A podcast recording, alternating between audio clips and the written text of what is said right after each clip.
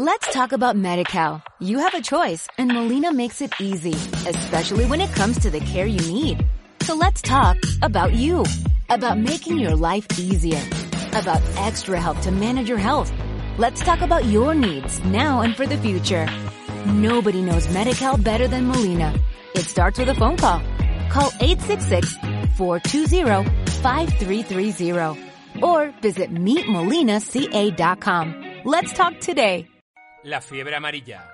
El podcast del Club Deportivo Estudio.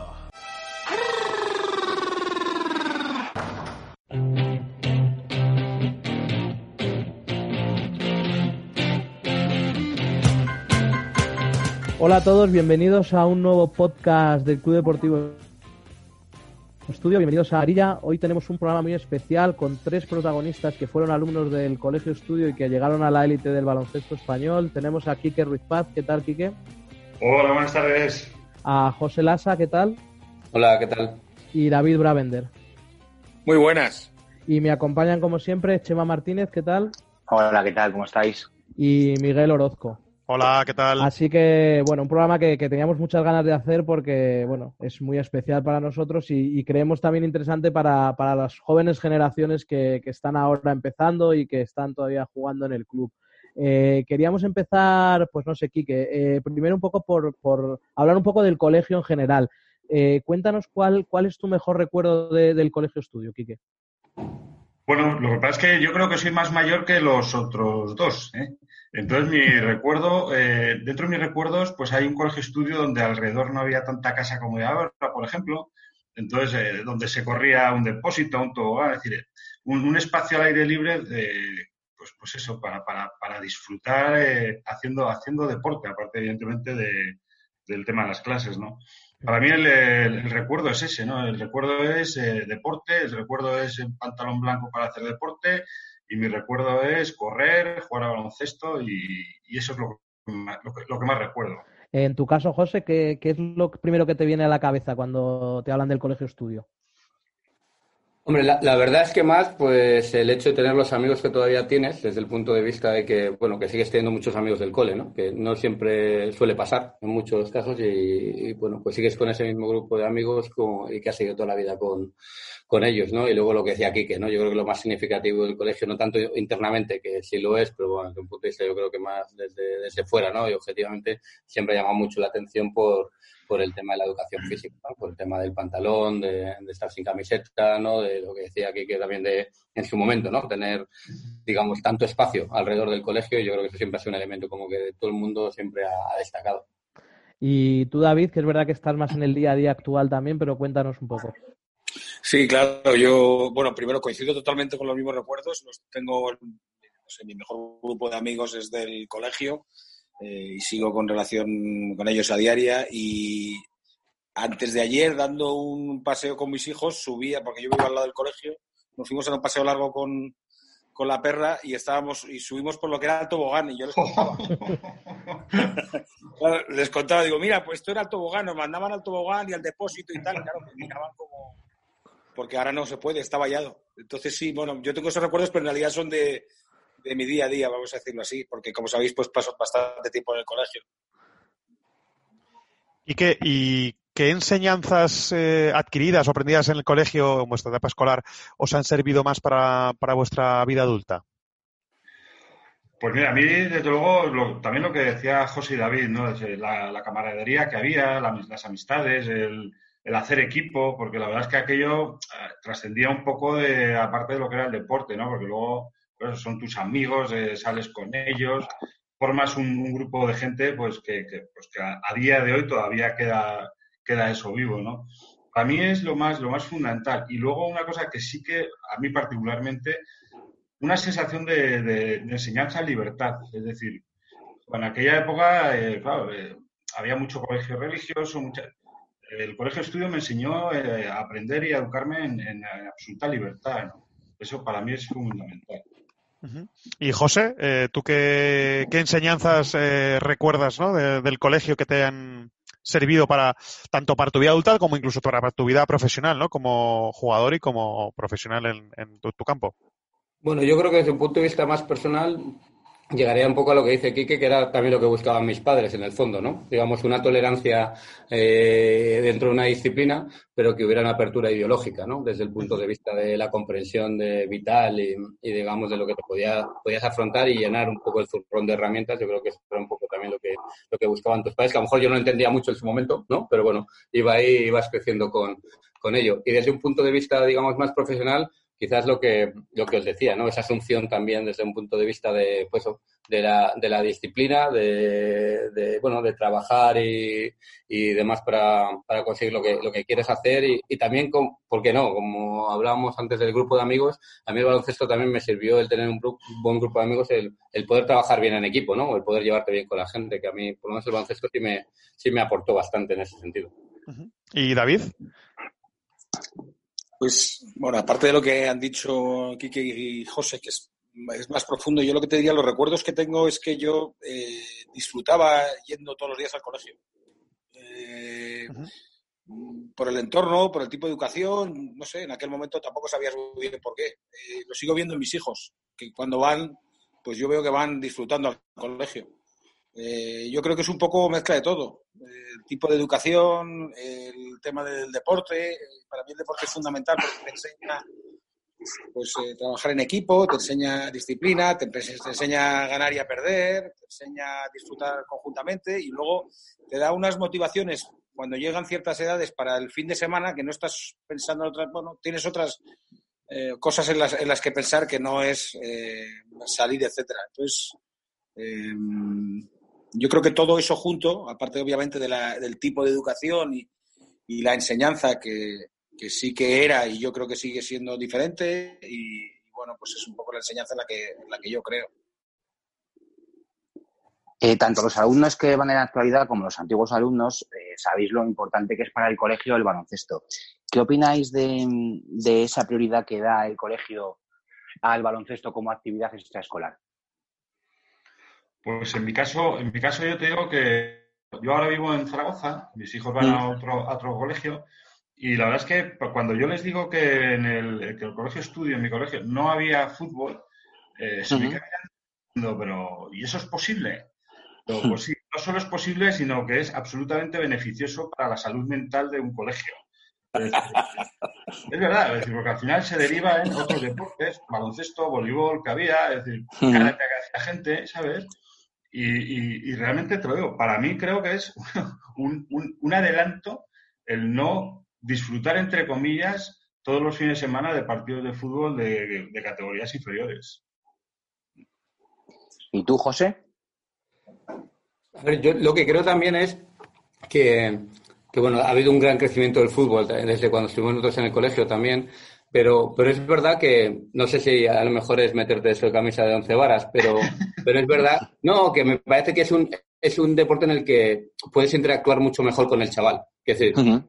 en el fútbol, por ejemplo, lo hablaba el otro día con un psicólogo, ¿no? Hablando de, del fútbol y de educación, y tienes un problema. En el fútbol no puedes hacer cambios. Es decir, aquí tu, tu, tu herramienta disciplinaria la tienes enseguida. Si has hecho algo mal, sobre todo en uh -huh. pequeños, si has contestado mal, si has dirigido mal a alguien, a quien sea, ¿no? Has cometido cualquier tipo de error, tienes una, una herramienta inmediata, ¿no? Hacia eso. Y, y, pues, a mí me parece que es una herramienta que te puede durar un, un, un, todo un tiempo, ¿no? Te puede durar 45 minutos, te puede durar X, ¿no? Entonces, al final yo creo que eso siempre es bueno desde el punto de vista de también de estar en, en, en continua, ¿no? Enseñanza o así me ha parecido siempre que el, que el baloncesto era como otros deportes, ¿eh? Como puede ser cual, cualquier otro deporte, pero mm. me parecía siempre una herramienta que luego aparte, como yo le he visto también todos los beneficios, ¿no? Que a mí me han venido bien desde el punto de vista tanto personal, ¿no? Como, como luego para, para tu vida más profesional, pues pues al final siempre lo has visto como un elemento muy, muy importante, ¿no? Sobre todo quizás porque al haber mucho menos dinero del que puede pesar la gente que pueda ver en el fútbol, ¿sabes? A mí yo creo que es un elemento también importante, ¿no? Es decir, que, que lo haces por el mero hecho de, de practicarlo, ¿no? Sin buscar tampoco una, sí. una consecuencia posterior. ¿Y David? Bueno, yo, yo creo que en la educación de los chavales es fundamental hacer deporte y creo que es bueno que practiquen un deporte de equipo porque eso te enseña a convivir eh, desde pequeño y te, y te, ayuda en muchas facetas de la vida. A partir de ahí, ¿qué deporte? En mi, época estaba, pues creo que en toda nuestra época estaba prohibido jugar al fútbol. Me acuerdo que el Paco, si le dabas una patada a un balón, te, vamos, te comía. Eh, yo creo que es verdad que lo que enseña el fútbol a día de hoy no es lo mismo que lo que enseñan otros deportes de equipo. Hablo de voleibol, de balonmano y de baloncesto. Por lo menos el entorno que ves en las canchas no es el mismo en un lado que en, el otro. Yo creo que también es, eh, es una realidad. El, baloncesto, el balonmano, etcétera, se juega en general colegios concertados y en colegios privados y el fútbol se juega en todos sitios. Entonces, oye, pues al final eso no es clasismo, es una realidad y, es lo que hay. Eh, yo creo que es fundamental que hagan deporte, creo que es bueno que hagan deporte de equipo y creo que es bueno también que hagan algún deporte individual, porque creo que el deporte individual te enseña otras cosas que el deporte de equipo no, no, eh, te enseña. Entonces, bueno, si se pudiese elegir yo, creo que los dos te ayudan, eh, te ayudan en el crecimiento, en el crecimiento, en la educación nada más, nada más allá. Has nombrado a Paco Hernández, David. Quería saber qué recuerdo guardáis tanto de José Abreu como de Paco Hernández, de ellos personalmente y de sus enseñanzas. Bueno, en mi caso, en mi caso, eh, Abreu, José Abreu fue mi primer entrenador en, en minibásquet, ¿no? Eh, bueno, pues eh, lo catalogaría como un hombre bueno, eh, un hombre que siempre te, da una palmada, que siempre tenía una sonrisa. Es que me acuerdo de su sonrisa como si la tuviese aquí ahora mismo, ¿no? Paco era otro tipo de, Paco era otro tipo de gente. Paco era, te sacaba, lo mejor y lo peor y, las ruedas te las metía y, y, te tirabas por ese, por, por esas eh, barandillas cuatro metros para abajo. En fin, dos, dos, eh, cosas, dos formas de enseñar totalmente diferentes. Pero te garantizo que el cariño que les guardo a ambos eh, es, es, igual y muy grande. José. Sí, yo creo que Paco era un poco el, el terror, ¿no? Cuando lo tenías tú en clase y te tocaba, era, bueno, a ver cómo salimos hoy, sobre todo cuando no hacías bien las cosas o, tenías algún problema con algún, algún tipo de ejercicio, ¿no? Sabías que, bueno, sufrías, ¿no? Con ello, pero, pero bueno, yo creo que también en aquel momento lo vives de una manera y, y luego, pues bueno, yo tenías buena relación, una, una clase también que se te daba bien, ¿no? Con lo cual, ¿sabes? Al final muy bien porque, eh, pues bueno, pues, pues tienes una gran relación y luego con, con José, con Abreu, pues lo que tenías, como decía aquí, que pues, era un sol, pues tenías muy, muy cariñosa, muy afectiva y luego perduró con el tiempo después de ello, con lo cual, pues eh, solo puedo decir, no, cosas muy buenas de, pues, de Abreu, ¿no? ¿Y David? Sí, no, yo diría lo mismo de, de los dos. Paco, lo que te aportaba era una intensidad que pero, pero era, era un símbolo, ¿no? Era una, una forma de, entender con el pantalón corto, la intensidad, el deporte. era, era, los dos eran magníficos. Y yo tengo un fantástico recuerdo, además de ellos dos, mi primer entrenador de mini fue eh, el niño, el hermano de Quique. ¿Y, aprendiste a jugar baloncesto? No, no, no. otro, otro, otro ilustre, otro ilustre que vamos a entrevistar dentro de poco. Fernando eh, fue mi primer entrenador en mini, en federado. me acuerdo que me subieron con, el curso superior. Tengo recuerdos eh, de, en el club, en el club estudio, no, en el, no como profesor, sino en el, como entrenador en el club. Eh, José dejó el, colegio antes, no llegó a competir en federado con, el club. Eh, esta pregunta va más para Vici y para Quique. Eh, ¿Cuál era la filosofía del club en cuanto a la forma de juego en vuestra época? Bueno, básicamente libertad. Éramos un, éramos un bueno, equipo de colegio, de patio de colegio. Nosotros disfrutábamos echando partidos en el patio del colegio y así es como jugábamos y así es como aprendimos a jugar. ¿no? Es decir, nuestro equipo, yo creo que ha debido ser de los pocos, si no el único, que ha ido además a una fase de victoria en un campeonato de España, que fue en, infantiles, que fuimos a Talavera y luego a Santander con, con Fico Miret. Bueno, y, José que luego nos acompañó. Y la verdad es que, pues yo creo que era, eso, ¿no? Patio de colegio. Es decir, eh, allí, no había un pivot, un base, un alero, no. el base cogía el rebote, entonces era el pivot que salía con el botando el balón y yo creo que ese tipo de cosas, fíjate que ahora yo lo veo en equipos de, ACB, de cantera de ACB, que se está haciendo eso, es decir, eh, todo el mundo hace de todo, ¿vale? Por lo menos en categoría infantil y, en categoría y en categoría cadete, ¿no? Eh, pues eh, esto, es, esto es la filosofía del colegio estudio.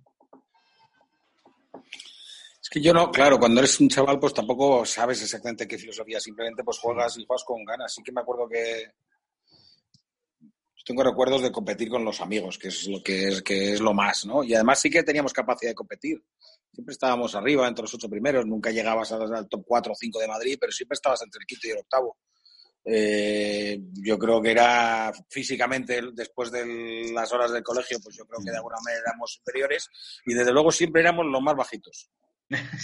Por eso te quería preguntar también, sí, pero ya, ya, ya me lo has dicho. Eso, eso era así, pero yo también creo que es que ha cambiado. Es decir, ahora es verdad que es que en aquella época siempre jugabas contra, en general jugabas contra colegios, salvo cuando ya llegabas a, a, pues a cadetes y demás, que ya, ya empezaba a haber clubes. Ahora, lo digo porque como, bueno, como sabéis, estoy involucrado y llevo a mis hijos a jugar, eh, todos los todas las ciudades pues tienen su equipo municipal y, y te encuentras con, con, ellos y los colegios pues no están, no están arriba. Entonces eso ha cambiado. Ha cambiado para, en el sentido general para bien porque hay muchos más niños jugando baloncesto, claro. Hmm. Sí, justo un poco quería, quería preguntar ahora exactamente, pues eso que estabais hablando, es verdad que el, el Colegio Estudio y el Club Deportivo históricamente está en una posición como, podemos decir, entre comillas, de la élite del baloncesto madrileño, y es verdad que de un tiempo a esta parte, pues podemos haber sido eclipsados eh, o, estamos quizá un poquito a un nivel más bajo. Es verdad que tú, David, lo ves más cerca. No sé si quieres empezar tú. Que, ¿A qué crees que es debido? ¿Cómo, cómo podríamos encontrar solución? O, ¿O, ves factible que podamos recuperar ese nivel tan alto? ¿O es difícil por, por todos los condicionantes que, que nos rodean ahora también? Qué buena pregunta que me hagas tú a mí esa. Ah, es verdad, ¿eh? además. por eso, Estamos por eso. intentando trabajar justo para, sí, para, Por eso, para mejorar. Te la he puesto ahí a, a puerta vacía. No, yo, yo creo que la única forma de mejorar es a través de los entrenadores. Es que mejoren los entrenadores. Eh, eh, no desde el punto de vista de la exigencia, sino en el conocimiento, porque al final las horas van a ser las mismas. Pero si los mejores, los entrenadores mejoran en el, en el conocimiento, trasladarán más conocimientos a los jugadores y entonces, pues los jugadores podrán competir mejor y, y se lo pasarán mejor. Dicho esto, no es la prioridad del, del club, uh -huh. pero yo creo que enseñar a, a hacer mejorar a tus, a tus chavales, que aprendan más, que compita mejor, yo creo que siempre es bueno. Y además, enseñar a competir, en términos generales, yo creo que es bueno para ganar, saber ganar y para saber perder, las dos cosas.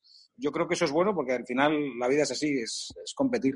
José, no sé cómo ves tú esto, si quieres añadir algo. Bueno, yo a lo que ha dicho David, completamente de acuerdo. Yo creo que la vida te lo cambian desde el punto de vista, en tu educación, tus profesores y en este caso nuestros entrenadores, ¿no?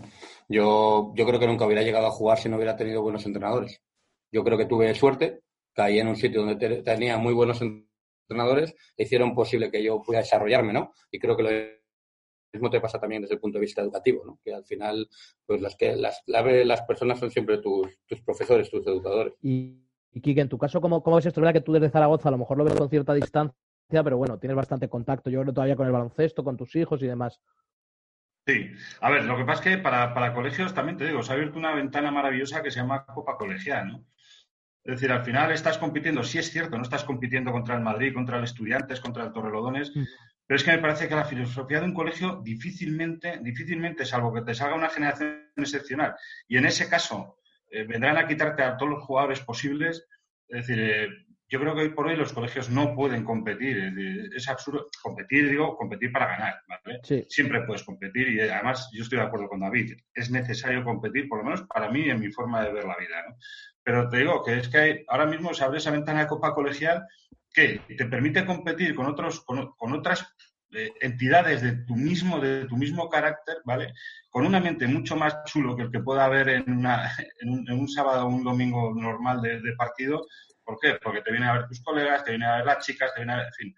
Entonces yo creo que se ha abierto otro tipo de competición que a lo mejor habría que, que bueno, que aprovecharlo mucho más, ¿no? Y el colegio estudio ya la aprovecha suficiente. Además. Sí, es verdad que, que, el tema de la Copa Colegial, por lo menos en estudio, desde luego en los últimos años, es, es la vía donde todos, sobre todo los juniors, ven, todo, están esperándolo con muchas ganas, la verdad. Sí, la Copa Colegial es fantástica. Es una competición que ya, a mí ya me habría gustado jugarla en su momento. Sí. Es espectacular, es una experiencia para una experiencia para los que juegan, para los mayores y es una experiencia no sé, hay un tema aspiracional para el resto de los chavales. Es, es fantástico. Sí, sí. Y creo que se, abre, Perdón, me parece que se abre la posibilidad encima de que van a hacer una especie como de campeonato de España. Bueno, este año no por el tema de, del tema de coronavirus. Claro, sí, sí. Pero que va a haber un campeonato de España, Sí, por sí. lo tanto vas a tener esa, esa opción de viajar con tus colegas a otra ciudad a jugar a tu deporte de toda la vida. No lo sé, me parece, me parece, me parece fantástico, de verdad te lo digo. ¿eh? Sí, desde luego. Es una ventana que se ha abierto y, y es verdad que justo este año van a hacer la final nacional en Valencia, en la Alquería, que tiene unas grandes instalaciones y bueno, pues a ver si para los siguientes años podemos recuperar un poco, un poco esto. Queríamos un poco hablar de, de vuestra trayectoria también, así un poco con preguntas más individuales. En el caso de Quique, eh, ¿de dónde nace esa pasión por el baloncesto en tu familia, la familia Paz sobre todo? Del, del primer entrenador de David. nos metió, dijo, nos metió, nos metió en, en, la, en, la, en, la, sangre esto del baloncesto y hasta el día de hoy. La verdad es que yo, yo veía a Fernando y claro, normalmente nosotros somos siete hermanos, es decir, y yo era el pequeño y Fernando el mayor. Eh, fue él el que me, me metió la, la, vena esta y bueno, pues luego ya los, mis, mis, demás hermanas también jugaban, me iba a verlas siempre, siempre con el balón botando. Eh, Cuando estaba en el, en el, colegio, en clase, pues yo, yo no miraba a la, a la pizarra, joder, yo, yo, miraba al patio, coño, a ver quién, cuándo se acaba esto para, para, ir abajo a jugar ya el partido del recreo, ¿no? Entonces, yo desde muy pequeño yo tenía, no sé, lo tenía en vena. Y te digo una cosa, se lo he metido a mis hijos, macho.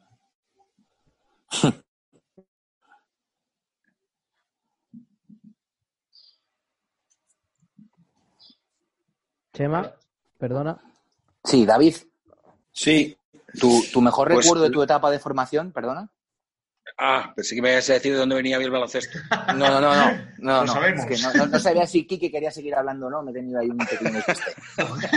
Ah, culpa mía, culpa Eh, mía. Venga. Mi mejor eh, recuerdo de, no sé, tengo, eh, tengo muchos, aunque no solo eh, tirar de ellos. No lo sé. ¿Cuál es el mejor? No sé. Luego siempre dices uno y siempre piensas, ah, tenía que haber dicho aquel. No A mí sé. siempre me has general, siempre me has comentado luego del, del estudio, lo que recuerdo, vuelvo a la, a la inicial, recuerdo jugar con, con mis amigos. Hmm. Aquello es que era, era lo más, ¿no? Y encima y pasar el fin de semana pensando el partido, luego ir a tomar algo juntos. Es una, una experiencia eh, magnífica. De categorías de formación, luego ya cuando vas a un equipo pues, más grande, pues, vas- yo sé, pues, vas al Madrid, pues a un campeonato de España que ganas, etcétera, etcétera. Pero, pero eso era dentro de que a mí me encantaba jugar a baloncesto, me- era, era mi sueño y, y me- entonces siempre donde he estado he disfrutado muchísimo pues es, es diferente, ¿no? Vas haciendo camino y también, bueno, vas haciendo amigos y son experiencias diferentes.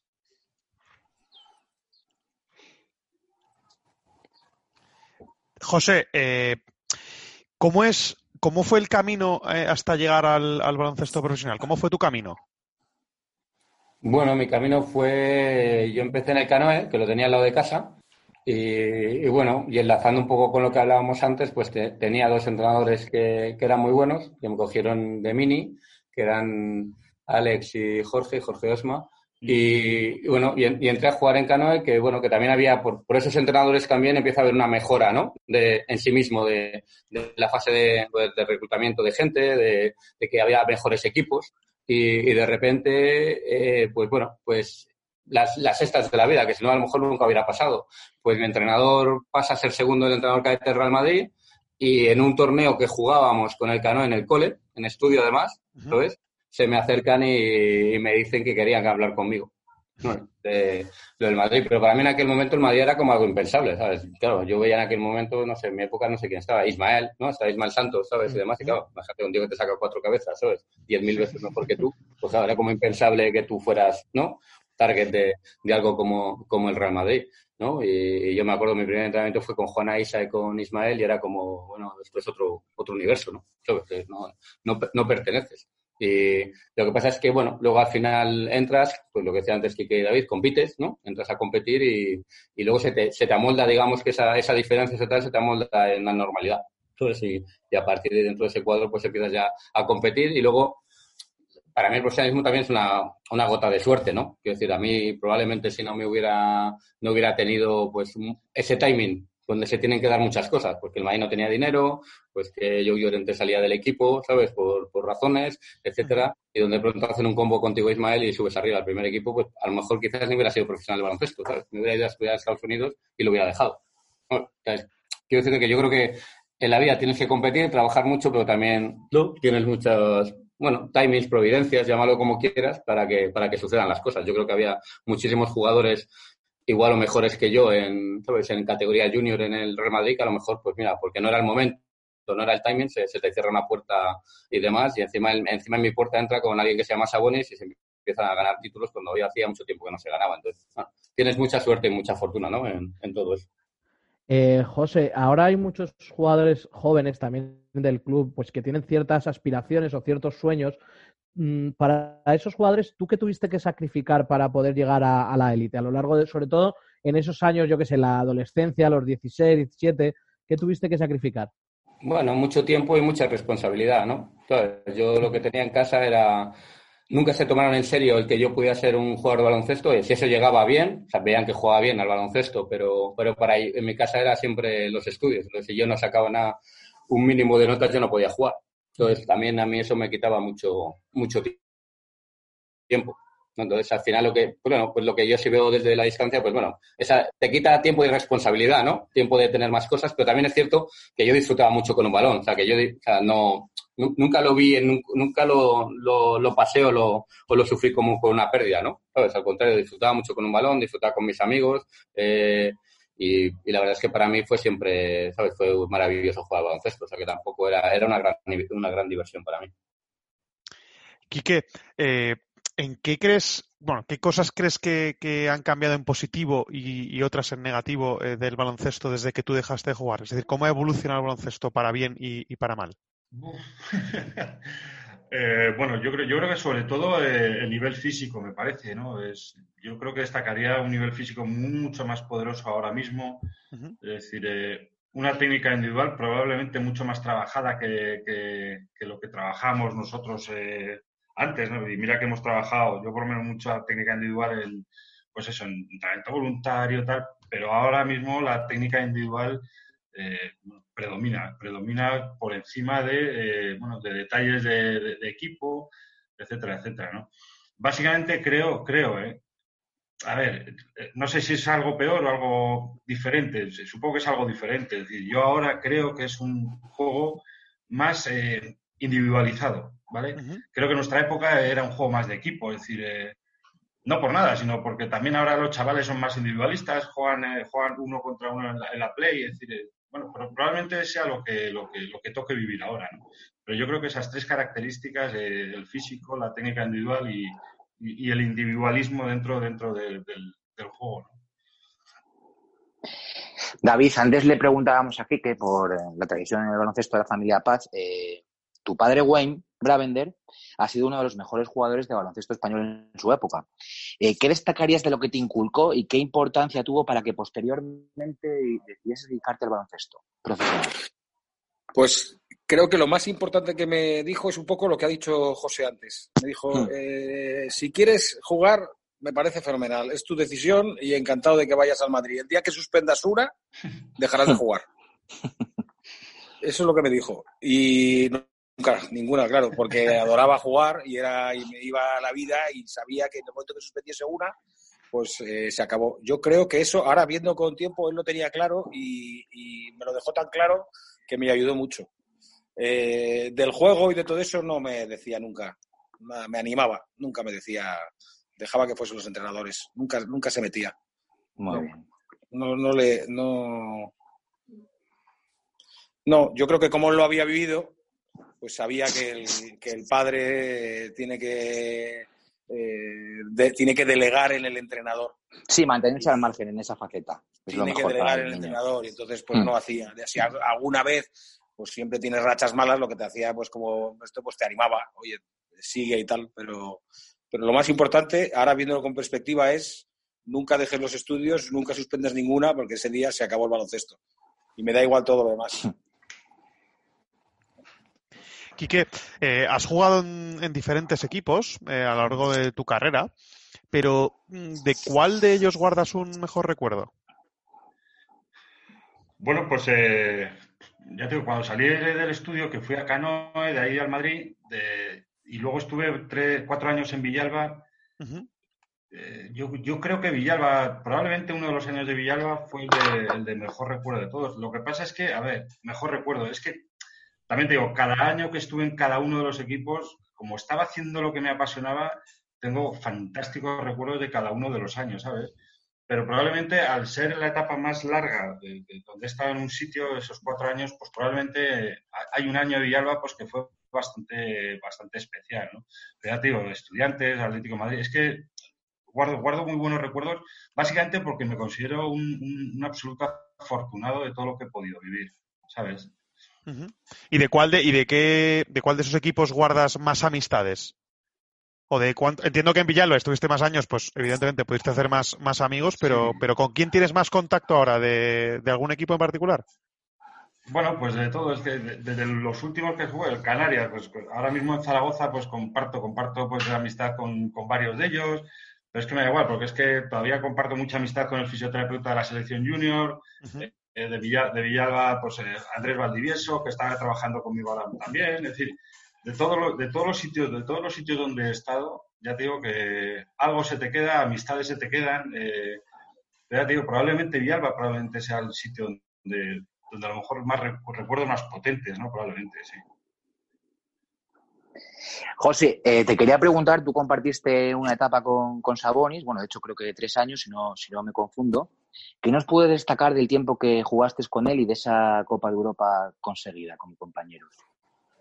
Bueno, pues que era que en aquel momento marcaba terriblemente la diferencia en Europa, ¿no? Pues no, no, no había tampoco, excepto yo creo que Kukoc el primer año, eh, no había realmente otro jugador de, ese nivel parecido, ¿no? Realmente era una, era una diferencia brutal contar con él, con mucho más respeto en Europa que en España, con el tiempo, porque bueno, al final se, le veía menos y, tenía más impacto.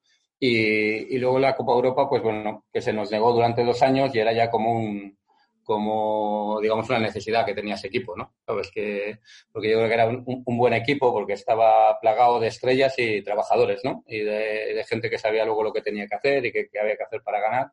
Pero los dos primeros años, lo, la verdad es que no, no lo hicimos en, en, lo que era la Copa Europa y finalmente, pues yo creo que el tercero ya finalmente lo ganamos.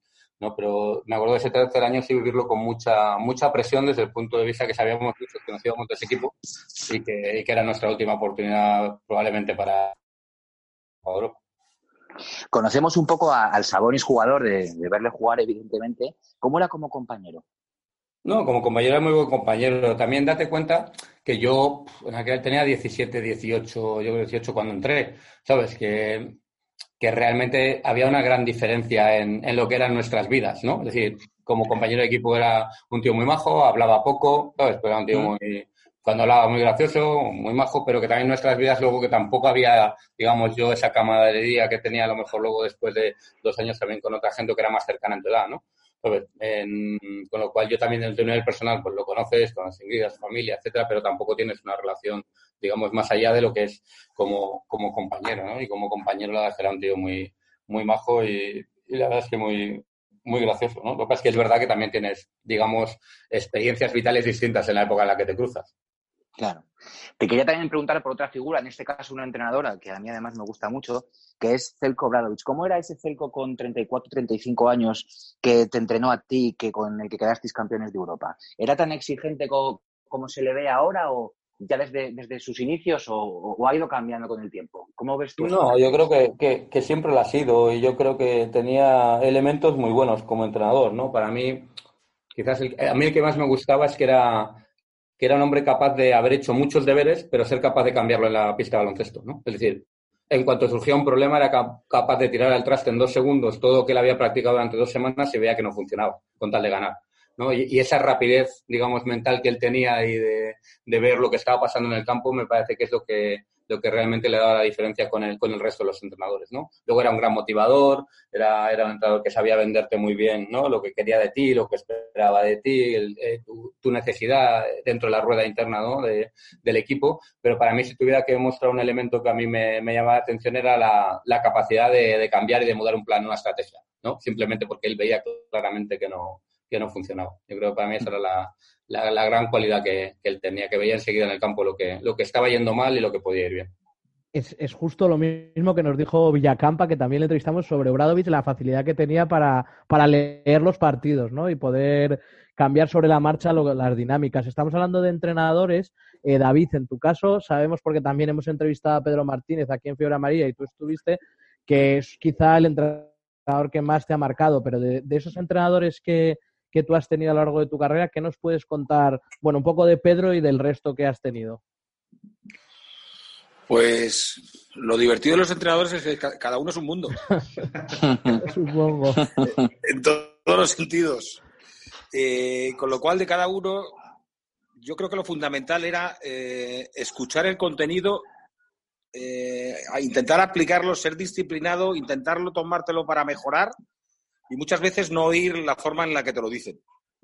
Y yo eso es lo que hacía siempre. Intentaba escuchar porque al final es verdad que todos y cada uno sabían más de algo que, que los demás. Y poco a poco eso lo que te hacías durante tu carrera, ir mejorando como jugador. Intentar escuchar y aprender y, y de alguna manera también ser humilde a la hora de, como jugador, eh, tener esa capacidad de escuchar.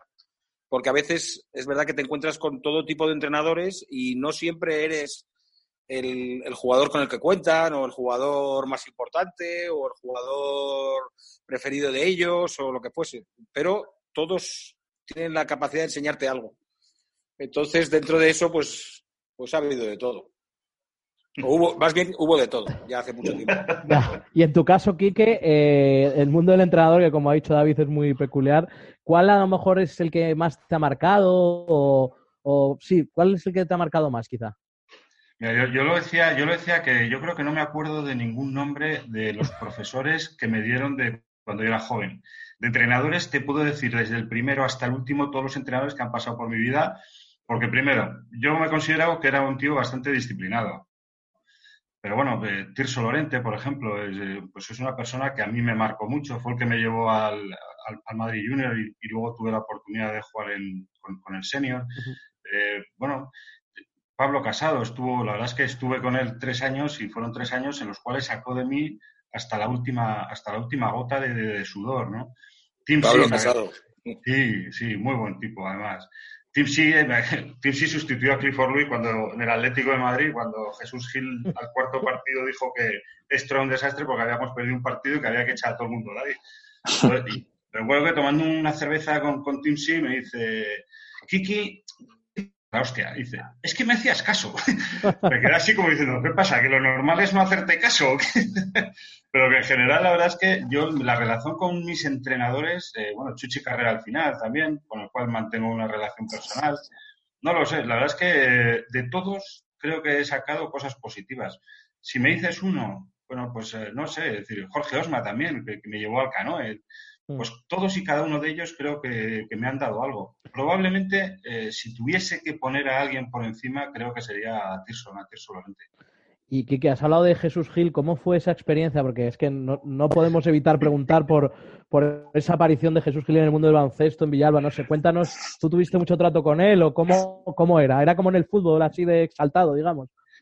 Bueno, a ver, eh, era, era peculiar. Es decir, era, era un, motiva, un motivador nato, ¿vale? Entonces, él tenía claro que, que, bueno, qué es lo que era lo que... Y a todo... Y, a, y, lo que había que pagar, había que pagarlo pues porque, porque sí, porque él quería conseguirlo, ¿no? Sí. Bueno, pues eh, cuando ves a las mamachichos eh, dar la vuelta... ¡Ostras! Esto, esto, esto, esto, vamos, va a ser un año buenísimo, ¿no?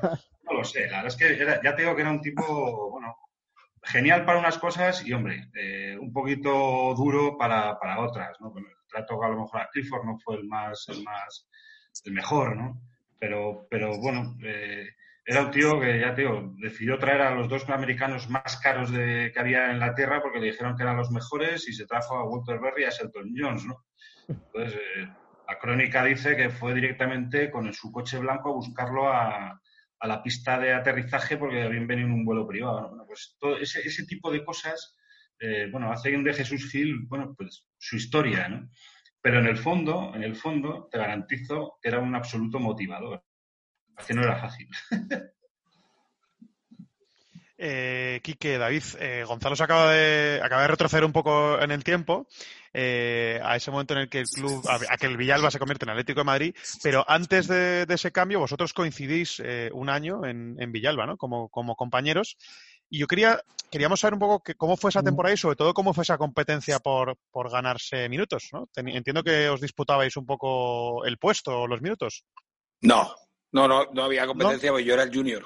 Sí. O sea, en realidad estaba Quique y Carlos Gil, que eran los dos bases, y yo entrenaba con ellos, pero estaba, era, el, era el junior. Entonces sí, bueno, diría que Quique era el titular indiscutible y, yo jugaba un par de minutos en algún partido. Y tú le apretabas un poco las tuercas en los entrenamientos, ¿no?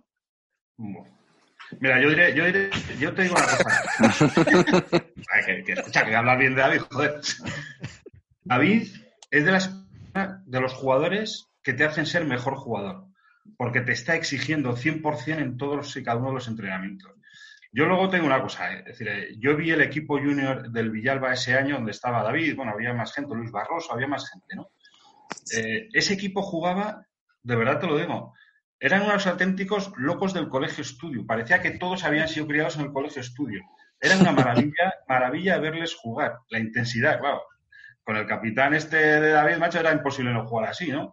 Pero es que, de verdad, eh, a, mí, a mí particularmente, David, una vez me preguntaron, oye, ¿qué jugadores crees que eh, no han llegado donde tú crees que...?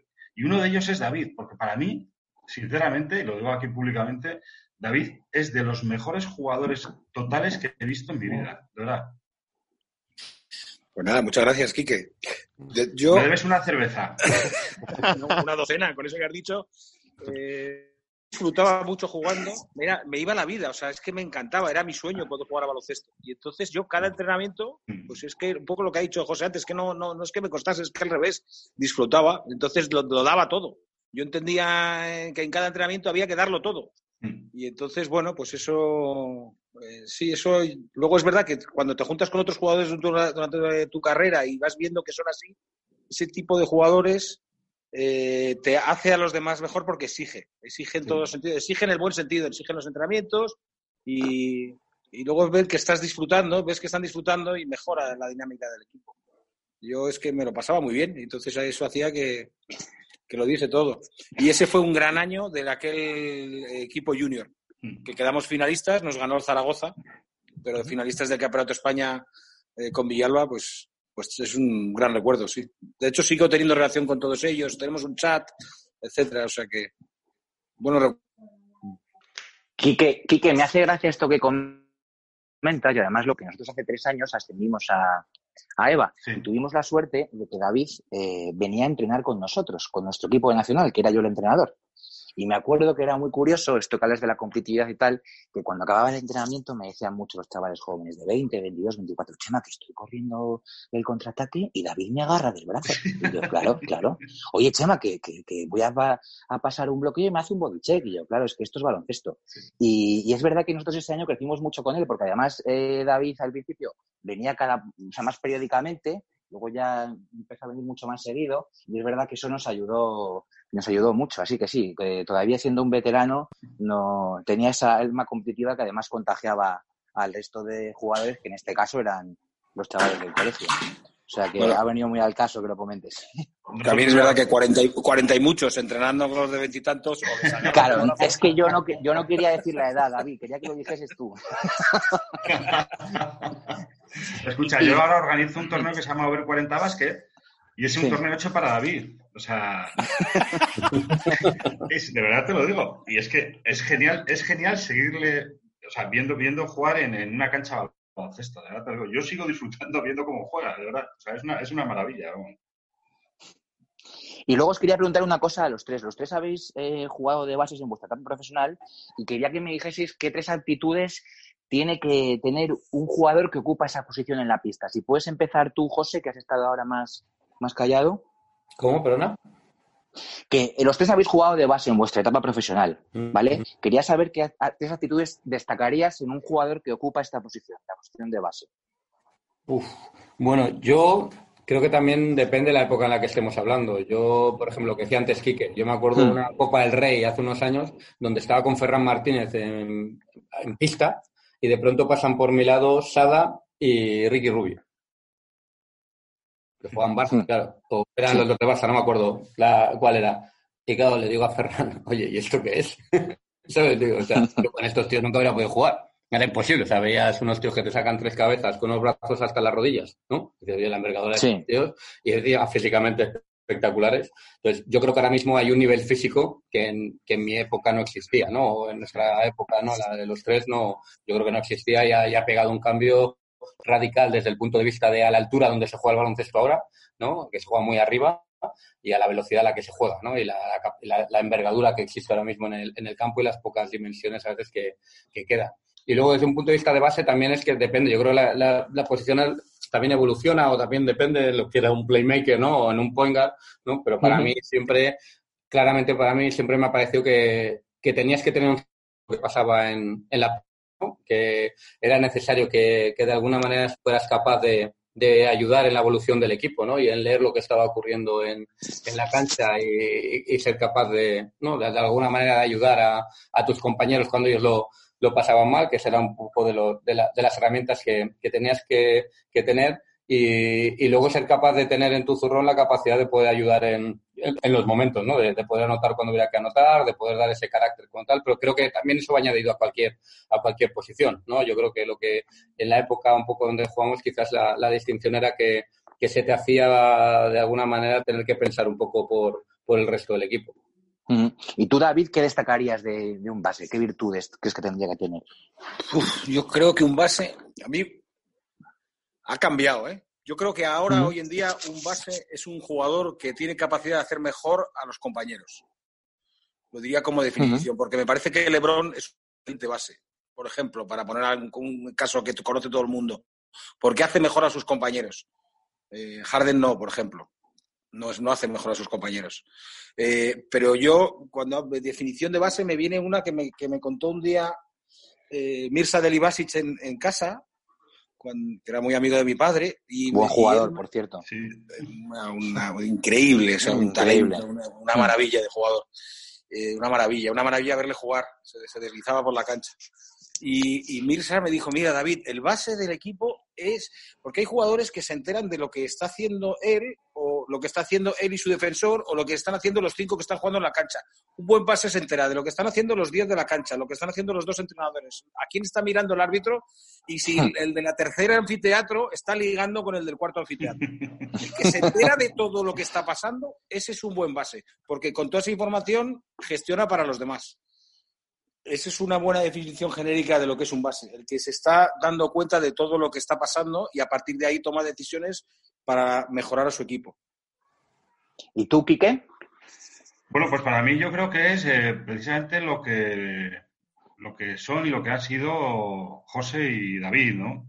Es decir, yo creo que un base tiene que ser, eh, tiene que tener visión de juego para empezar, importante. Luego yo creo que tiene que tener una cierta capacidad, no, una cierta no, tiene que tener una capacidad de liderazgo, porque tiene que asumir unas responsabilidades, bueno, eh, creo que más importantes que el resto del equipo. Sí que es verdad que todo esto ha cambiado eh, también, ¿vale? Probablemente yo me esté, esté, esté, pensando más en un base de, de, hace unos años, ¿no?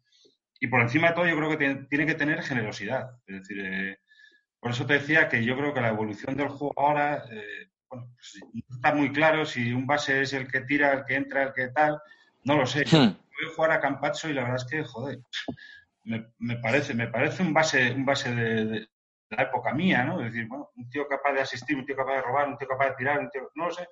Entonces yo creo que para mí esas son las cualidades que, que debería, que debería de tener un base. A, mí, es, por una ejemplo, maravilla, digo, por, es una por... maravilla ver jugar a Campacho. Es una maravilla. Sí, ¿verdad? Es una maravilla. es una maravilla. yo creo que a, a, aprendes. Yo, mira, hay una anécdota que, que bueno, que yo tengo, que no, no es que tampoco sea una gran anécdota, pero de esa sensación que tienes en un campo de aprender, ¿no? Que nosotros jugamos unos cuartos de final contra la NOR en Bolonia mm. y, y, y, estaba, bueno, Isma estaba apagando completamente a Danilovic y, y, más o menos teníamos estudiado cómo iban a salir, lo que tenían que hacer y yo me tenía muy estudiado Brunamonti y el tío me empieza a ver lo que yo le empiezo a hacer y empieza constantemente a jugar contra mí ¿sabes?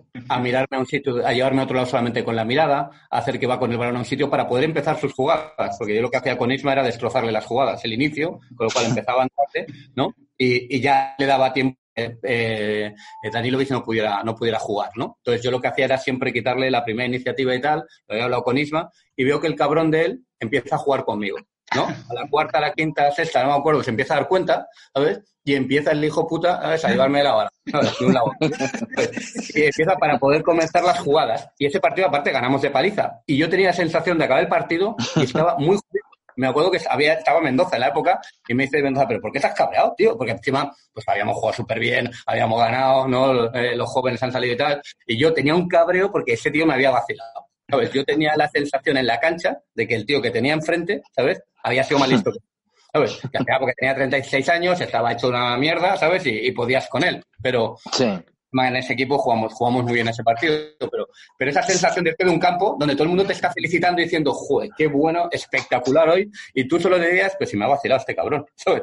tú vas tú en los elogios decías, sí, sí, claro, sí. Pero tú en tu fuero interno solo tenías un cabreo brutal porque había un tío de 38 años que te había estado vacilando todo el partido. Esa, es la sensación para mí de, de un buen base, ¿no? Yo, esa sensación la tuve. Eh, era siendo junior de primer año, jugaba con el primera B del canoe de aquella época. Y fuimos a jugar a Canarias. Y ahí estaba Carmelo Cabrera. Cuando salí yo, se pasó todo el partido defendiéndome por detrás.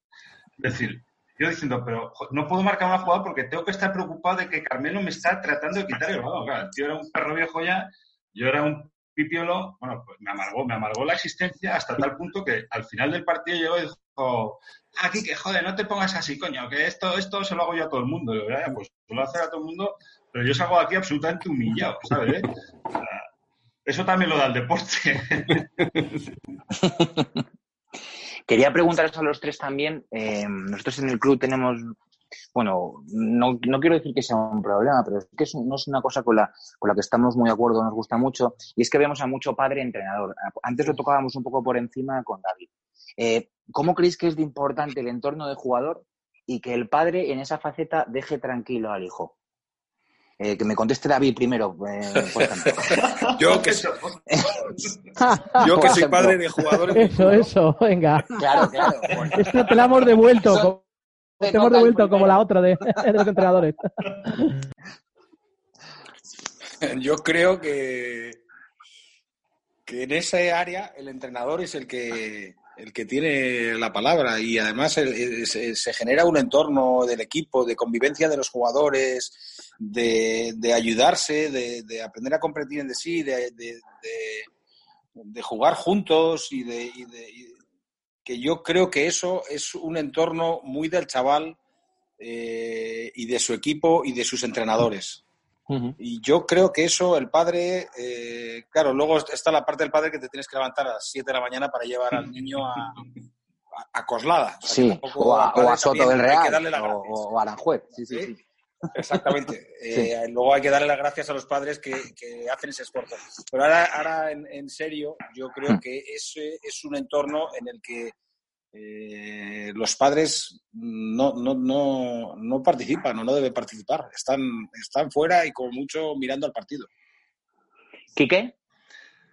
Bueno, mira, eh, mi hijo Nacho eh, ha jugado dos años en el, bueno, lo que es ahora el Casademón, en, en, infantil, infantil de primer año, infantil de segundo, ¿vale?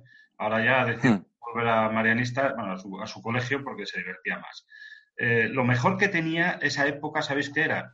que tú dejabas al crío en la puerta del príncipe Felipe y lo recogías en la puerta del príncipe Felipe. No estaba permitido ver un solo entrenamiento de los chavales. O, evidentemente, la exigencia de un comportamiento en la grada, ¿vale? O sea, no somos hooligan, no somos... Eh, no, es nuestro Eso es. Es el, Eso partido, es. es el partido de nuestro hijo, ¿vale?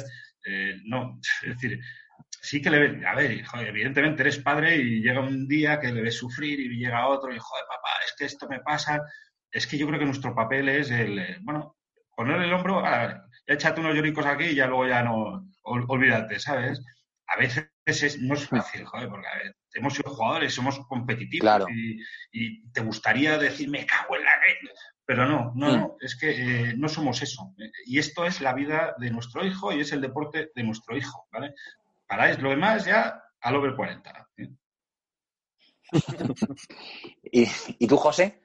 Sí, aparte yo creo que siempre tenía la sensación con mis padres de que, siempre estaban, no cabras con mis entrenadores, pero sí de la sensación o de, de, la, de la afiliación, ¿no? Que tenía yo con el entrenador, ¿no? ¿Sabes? Que era, era Dios. ¿Sabes? Era, Sí. como decía, tu grupo de colegas, ¿no? ¿Sabes? Era el que te marcaba la luz y con el que te lo pasabas fenomenal, ¿no? Y tus padres eran un coñazo, ¿no? Era siempre lo que, te, lo que, tenían que, lo que tenías que hacer, ¿no? Y el deber ser, ¿no? Y el otro era el, ¿no? Era el, pues eso, el, el paradigma de lo que tenías que ser, era súper cachondo, era tío enrollado, ¿no? Era tío súper gracioso y encima te, te hacía aprender de lo que te gustaba.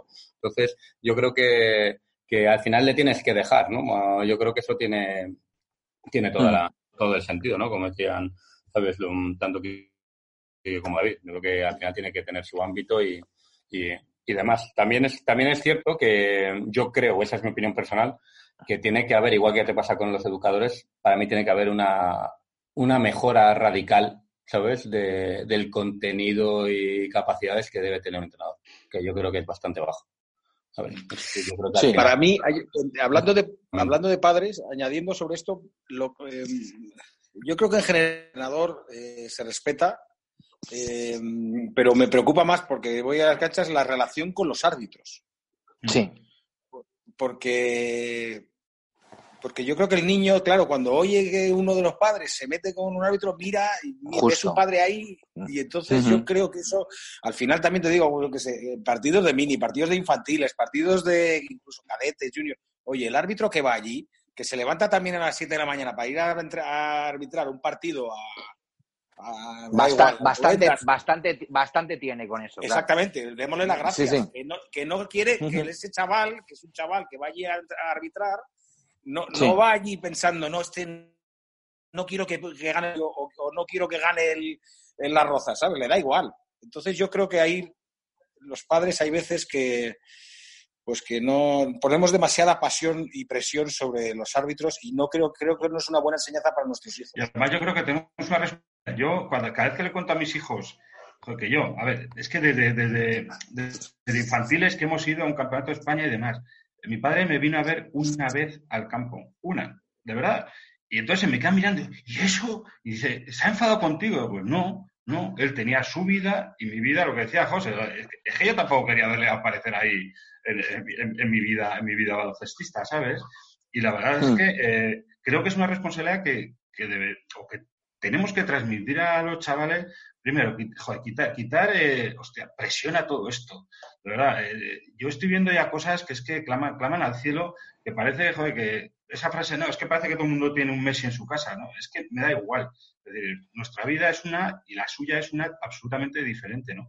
Y creo que es una responsabilidad gorda la que debemos de aceptar. Y cada vez, o, es mi sensación, ¿eh? cada vez eh, eso se sobrepasa más. Eh, la figura del árbitro da igual, porque puede decir lo que da la gana. Eh, al entrenador incluso se le puede decir lo que da la gana, ¿por qué no sacas a mi hijo? Es decir, hostia, creo que es el momento, momento de parar, ¿eh? No tanta escuela de padre, ¿eh? de parar de, y, de, y, de, analizar esta situación y decir, vamos a ver, ¿dónde está cada uno en, en este, uh -huh. en este, esta película? ¿no? Bueno, queríamos ya para terminar, sabiendo que, a ver, vosotros habéis sido muy afortunados porque habéis hecho de vuestra pasión vuestra profesión, al menos durante unos años, aunque bueno, luego los tres sois grandes profesionales actualmente también en, en otros entornos.